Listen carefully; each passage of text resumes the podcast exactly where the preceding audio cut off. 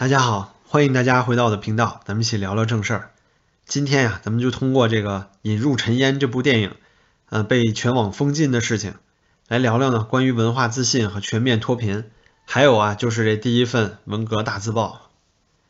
那最近呢，有一部反映中国西北底层农民生存状况的影片，叫《引入尘烟》，在突破了一元票房之后啊，却突然被全网下架了。就自从七月八号上映以来呢。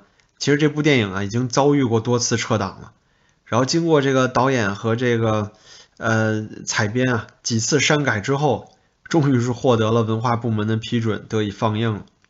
那这部仅花费了两百万元的小成本电影呢，却在短短的六十天内啊，创造了破亿元的票房惊人纪录，而且目前啊，仍然以八点五分登顶了豆瓣国产电影排行榜的第一名，同时呢，也被受邀参加了很多国际电影节。包括戛纳啊什么的，也都得了相关的奖项。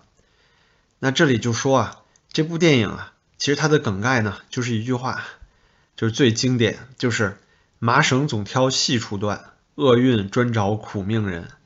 这里讲的啊，就是这个西北甘肃的农民叫马有铁，住在一个特别破的房子里，哎，跟一头驴相依为命。然后呢，邻村啊有一个叫曹桂英的一个，呃，就是没人要的一个残疾的姑娘啊，行走不便，同时呢有小便失小便失禁的毛病，在家里啊老受欺负。最后这两个弱者呢就结伴在一起，作为夫妻啊相濡以沫，是那种特别平淡、特别感人的爱情。结果偏偏呢在日子渐渐有转机的时候，这个曹桂英啊在给马有铁送饭的途中呢失足落水了。同时呢，在其他村村民的冷漠观望中啊，溺亡了。那大概情况呢，就跟这个唐山打人的时候啊，那些冷漠的人啊，差不太多。那这个妻子过世之后呢，马有铁还了欠别人的东西之后，还放了这个陪自己一辈子的驴。然后最后啊，就是有个字幕，哎，电影结束的时候呢，有一个字幕，这是删改的一部分。字幕里写呢，二零一一年冬。这个老四马有铁在政府热心村民的帮助下，乔迁新居，过上了新生活。但是结尾处呢，镜头一扫而过呀，上面有桌子上放的半瓶农药。那其实啊，这里面就是一个双向的结尾。那其中二说这个马有铁过上了幸福生活啊，这明显是为了应付审查做的一种改动。而事实上呢，他原本的剧本里写的应该是就这样一个苦命人啊，最后选择了追随自己的爱情。你这是一个更浪漫的结尾。那同时还有一点啊，就是您看他特意写了二零一一年冬，这是为了这个给咱们这个习主席是不是？呃，给他点脸，就是说呢，哎，我这写的不是现在的事儿，您现在不是脱贫了吗？你要现在敢写二零二一年冬，说还有这种事儿，那这电影啊，死活肯定都上不了。那这里呢，我就想说，就是一部关于和谐以后的电影，都已经这么和谐了，这部电影，可是还是原因为啊。就疑似啊，就因为要迎合西方啊这些批评的原因，被院线提前下架了。同时呢，中国流媒体也都紧随其后。目前呢，你要是在腾讯搜的视频啊，点开这个电影的链接，那显示的就是四零四，就可以看到啊，这里大量的这个网民的那种谩骂呀，非常非常有这个文革的特点。我觉得不管任就任何原因。就说起来，无外乎就是舆论压力和政治导向，其中最主要的呀，还是咱们习近平二十大，嗯，必须呢要呃一起朝圣才可以。那当时呢，我们习主席啊，在二月份就宣布了，说脱贫攻坚战取得了全面胜利，按现行标准下呢，九千八百九十九万农村贫困人口全部脱贫。他说啊，他创造了。彪炳史册的人间奇迹啊，可不是嘛？那在这种人间奇迹下，怎么能有人看到就人能穷困成困苦成这个样子呢？那即使最后电影都已经写了是二零一一年了，对吧？以前的事情了，可是啊，还是战狼小粉红啊，饶就是不依不饶。同时呢，还有一个，就您可以看到这些小粉红的这个呃这些特观点啊，比如说他们说。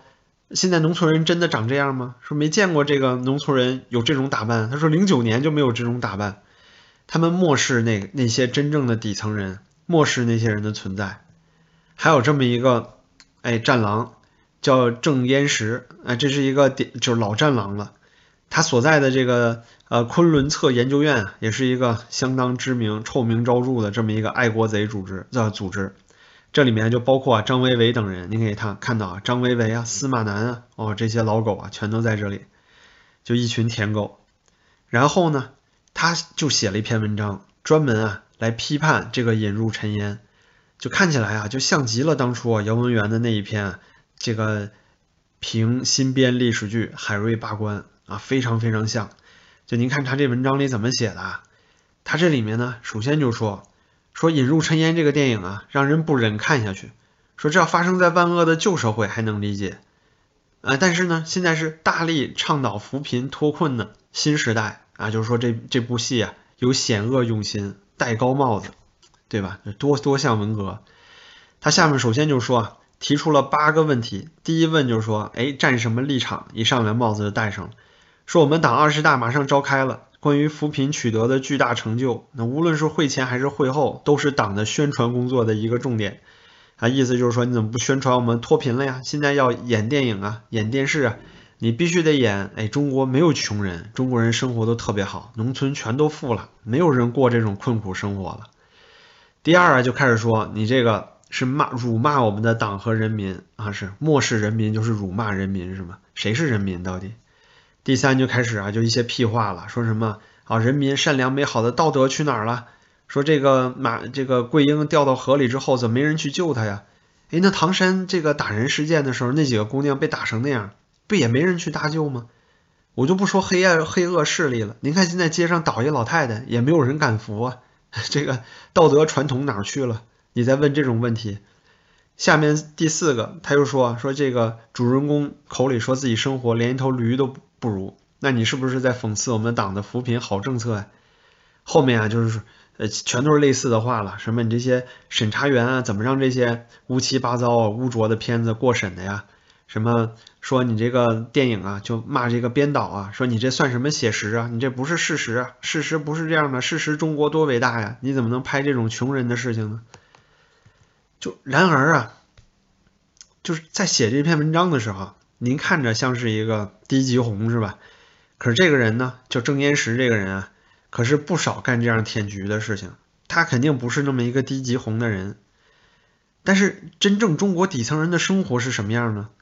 就李克强中堂啊，就是所所谓的六亿人月均收入一千元的话语，那不是还没多久以前吗？二零二零年，对吧？这还言犹在耳呢，更别说是是疫情差不多疫情刚开始的时候说的了。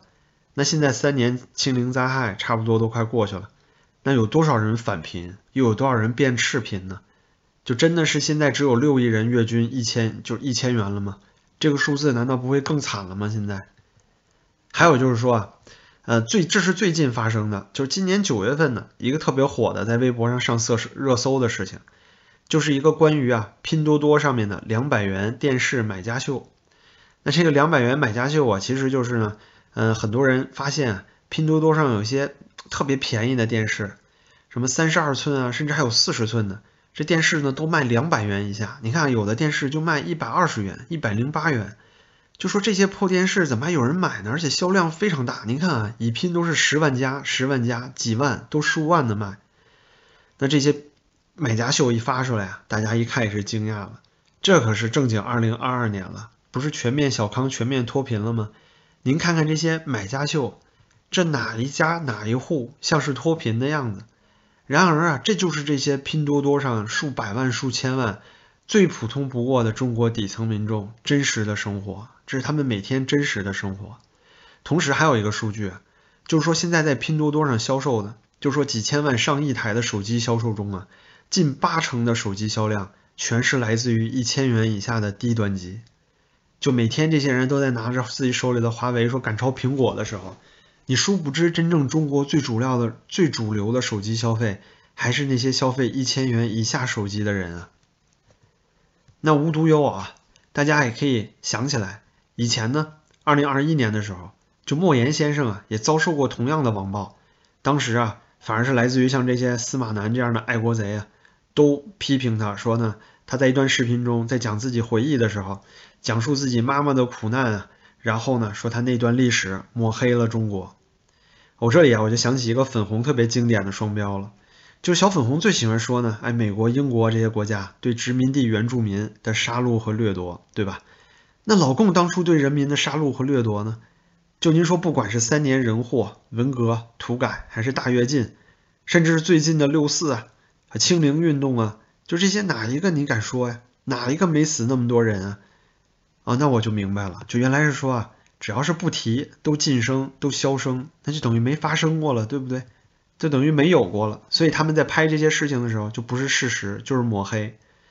那再往前一点说，还有张艺谋，当时他拍过。特别有名的秋菊打官司，红高粱一个都不能少。以前拍的时候被大家奉为经典，那那也是一个相对自由的时代，在中国相对自由的时代。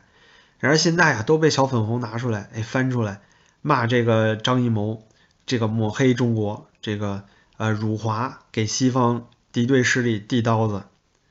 那因此啊，也是因此，张艺谋也是这些年一直为了自保，参与各种导演，参与导演各种。奥运会开幕式啊，冬奥会开幕式，就想跪得稳一点啊，免得死得太惨。啊，你比如说，你最近前一段时间他拍了一个微电影《一秒钟》，是描写这个新农村的一些实际的，就其实就出了一些实际的画面，里面出现了一些实际的画面，可还是被网友们骂说呢，哎，他们是为了呃迎合西方对中国的审美观。西方对中国有什么审美观？西方自己都喜欢批判自己。西方有什么愿意看你中国啊穷困潦倒的样子呢？他们愿意看吗？他根本不在乎，反而是小粉红啊自己过于敏感。就这里我想说啊，其实经典的作品啊多为苦难的悲剧作品，对不对？那好的悲剧就能打动人啊，优质的苦难内容不就能引发人的思考吗？推进社会进步。像现在歌颂祖国的电影这么多，天天除了战狼啊就是长津湖啊这些，而且呢，您一看网剧啊，到处都是。什么东八区的男人们都是这个外滩大别墅啊，男女主啊都是这个百万上下的霸道总裁，那您就看那些得了，谁让你来看《引入尘烟》了，对吧？但而且呢，就是说这些人难道就不知道有那么多人真的是过着这样的生活吗？李中堂都告诉你那么多人月收入一千元了，你就不知道、不记得、不相信吗？那那些月收入不足一千一千元的人。他们的命不是命吗？他们难道他们的生活就不需要影片去记录、去表达了吗？我就觉得就是这些人老说啊，《引入尘烟》这样电影给西方递刀子的时候，就恰恰说明了这个小粉红战狼群体啊，根本就没有文化，不会思考。你要说现在奥斯卡历年这些获奖电影，就哪一个不是揭示苦难的呢？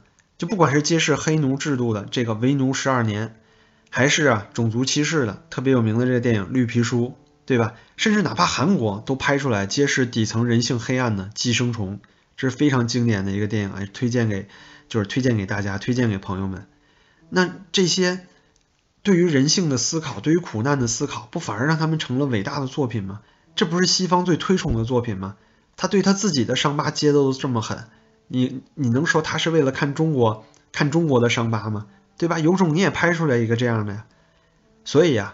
就这些啊，天天拍战狼啊，厉害了我的国的这些啊，就傻叉战狼小粉红们，就他们除了意淫之外，那些电影还有什么用啊？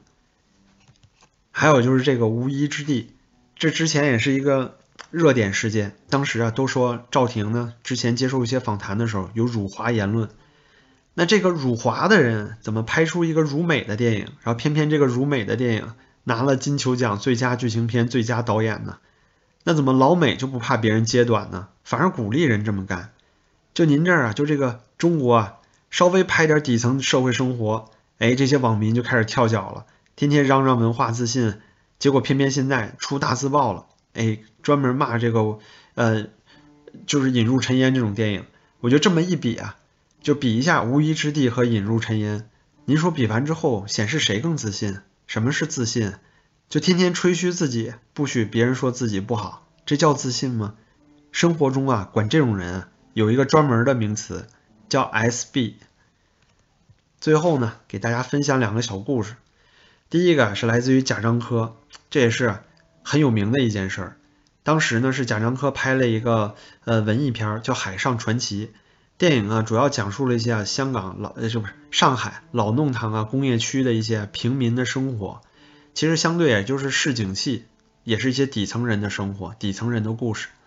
然而在北美就首映之后呢，就有一个女生，就放映之后啊，在这个记者会就是在招待会上，她就问，她说：“哎，导演，我问你一个不愉快的问题，你为什么要拍这样脏兮兮的上海，拍这些带有政治色彩的人给西方人看？你是给西方人递刀子吗？”那贾樟柯就说：“啊，我拍的这就是某个层面，啊就说上海除了那些豪华别墅大厦之外，不也有这些狭小的弄堂，这些底层人的生活吗？上海就是这个样子呀。”对吧？你有光面，你就有暗面。那这个女生突然就怒了，说：“那你有没有考虑你的电影要被外国人看到，会影响他们对上海、对中国的印象，甚至影响外国人对中国投资的信心？”那贾樟柯也急了，他说：“你想那么多外国人干嘛呀？你就为了那些投资啊，为了那些外国人怎么看中国，你就忽视真实的存在了吗？就这十三亿人口里，有那么多人依然生活在贫困线下，难道我们就无视吗？”对吧？就可以不管他们，当他们不存在吗？哎，短暂的沉默之后，这个女生啊，对贾樟柯就轻蔑一笑，说：“哎，是啊，为了祖国的尊严，我们当然不应该描述那些人的情况。这是一个典型的纳粹言论，这就和当时啊纳粹的这个呃人种论是一模一样的。就是如果你是弱势群体啊，你就不够资格生活，你就不应该被描述。那最后呢，贾樟柯在他的回忆录里写，他说啊，我被他的话惊成了傻子。”我突然发现，这些爱国主义者的逻辑，他们所谓的爱国主义，就是基于那些虚幻的国家意识，而忽略活生生的人的命运。这其实是畸形的爱国主义，脱离人本主义的爱国主义啊，是可怕的。我这里再加一句，脱离人本主义的爱国主义啊，就是纳粹法西斯。那第二个小故事啊，也是个段子，送给大家呢，最后也是轻松一下。郭德纲啊，有个特别经典的一个相声段子，叫呃大善人。他讲的啊，就是这个于谦的老父亲啊，王老爷子，家境富裕哦，特别有钱，然后呢，心善，还是个大善人，见不得穷人。有一天啊，就是说他出去出门，从家出门，见到了个要饭的这个娘俩。然后说说你们怎么了呀？哎，这个妈妈就说说呀，家里被火烧了，男人也死了，无依无靠，能不能赏口饭吃？哎，这王老爷子这个善心又发了，说哎呀，我这是心善，我就见不得穷人，我家周边二十里啊都见不得穷人。说你们太可怜了，然后一边哭就一边说说哎，你们说的我心里都难受了。来，保安把他们撵走，我见不得穷人，是吧？把他们撵走就没有穷人了。我就仅以郭德纲的这个段子送给国内所有伪善的王老爷子们。最后呢，感谢大家收看我这期节目，您的支持啊对我特别重要，谢谢您的点赞和订阅，然后我们下期再见。